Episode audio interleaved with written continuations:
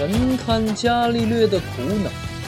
唯有人心这门科学极为深奥。作者：东野圭吾，播讲人：欧文，由杂家杂谈首发测试发布。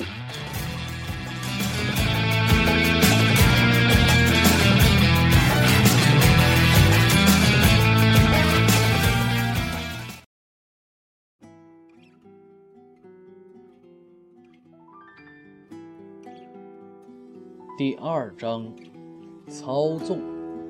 十二，汤川一言不发地坐在副驾驶座上，两眼正视着前方。但勋看得出来，他并不是在欣赏前方的风景。我来放点音乐吧。不见汤川回答，勋只得作罢，继续专心驾驶。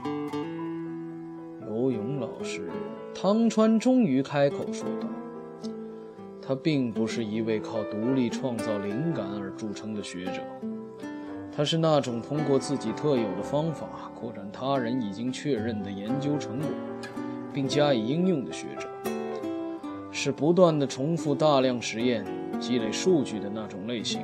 和理论派相比，他属于实践派。”虽然我个人认为他这种研究也是极为重要的，那些数据也是很有价值的，但教授们对他的评价却不是很高。他们总说他没有任何新东西，所做的事也和工科的那帮家伙毫无区别。他之所以直到退休前都还是助理教授，原因就在于此，是吗？这些情况，勋还是头一次听说。有关游泳性证的经历，他虽然也曾听过其他搜查员的调查结果报告，但却并不清楚他之前是位怎样的研究人员。我很喜欢这位老师的做法，理论固然重要，但实践也是必须的。有时新的发现和想法。是从不断的实践和失败中产生的。是老师他让我明白了这一点，所以他是我宝贵的恩人。那您现在又打算去找这位老师干嘛呢？汤川没有回答他的问题，勋也没有再追问，因为他的心里已经渐渐明白了他此行的目的。他心想，还是全权委托他来办吧。两人来到了游泳府，奈美惠一脸疑惑地请他们进了屋。汤川独自一人还好说，可勋也一起来了，那自然会使他心生戒备。游泳正在起居室里看书，却见他抬头来望两人，唇边浮现出微笑，表情平和而安详。今天你和刑警小姐一起来的，这么说，你今天并不是单纯的来探望我了。很遗憾，你说的没错，我今天来是有一件很重要的事要和您谈谈。看来如此。好了，你们先坐下吧。汤川应了声是，但却并没有落座，而是扭头看着奈美惠。他像是觉察到了什么，眨了眨眼睛，又看了一眼墙上的钟，说道：“爸爸，我去出门买点东西，大概三十分钟之后回来。”“嗯，我知道了。”直到听到奈美惠走出玄关的声音，汤川才在游泳对面坐下，勋坐在离他们稍远的餐桌旁，从他的位置看不到汤川的表情。你好像不大想让奈美惠听到我们之间的谈话。”游泳说道。“虽然这事迟早有一天得告诉他，但今天我却只想和老师您单独谈谈。”“嗯，说吧，什么事？”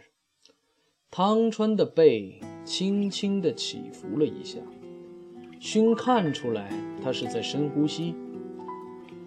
据说火灾现场发现了炸裂的火药，是环三亚甲基三硝胺。老师，您曾在爆炸中形成的金属流动像解析中使用过这种东西。游泳眯起了眼睛。难得你还记得那篇论文的标题啊，听起来真令人怀念。老师，汤川说道：“事情我自己已经很清楚了，我也知道您这么做是迫不得已，但即便如此。”犯罪就是犯罪，怎么样？您就干脆去自首吧。听到了这句话，勋的心脏剧烈的跳动起来。虽然谈话内容正是他之前所预料到的，但在现实中听到他说这些话，他仍感觉有些不知所措。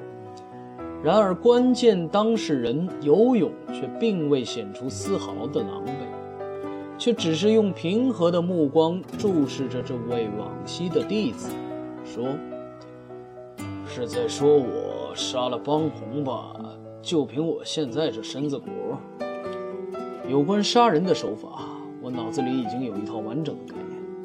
的确，如果换做一般人，确实是无法办到的。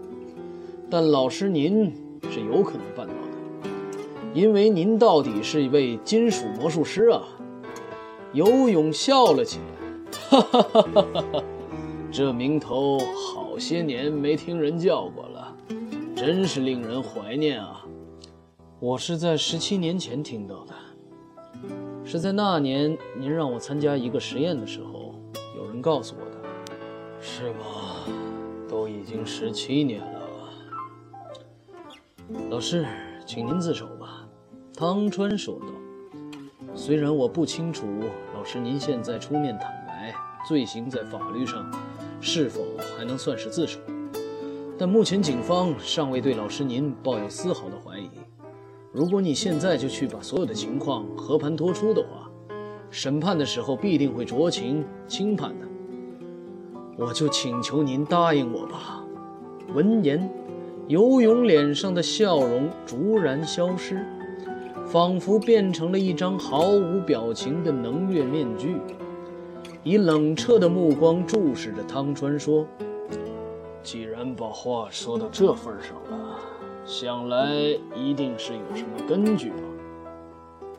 我已经做过分析了，那些玻璃碎片我研究过了。玻璃，然后呢？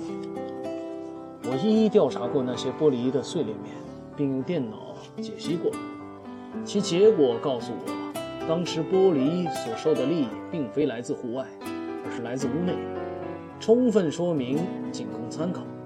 我判断玻璃哪面朝里的依据，就是看哪面沾有烟丝的粘液。然后呢？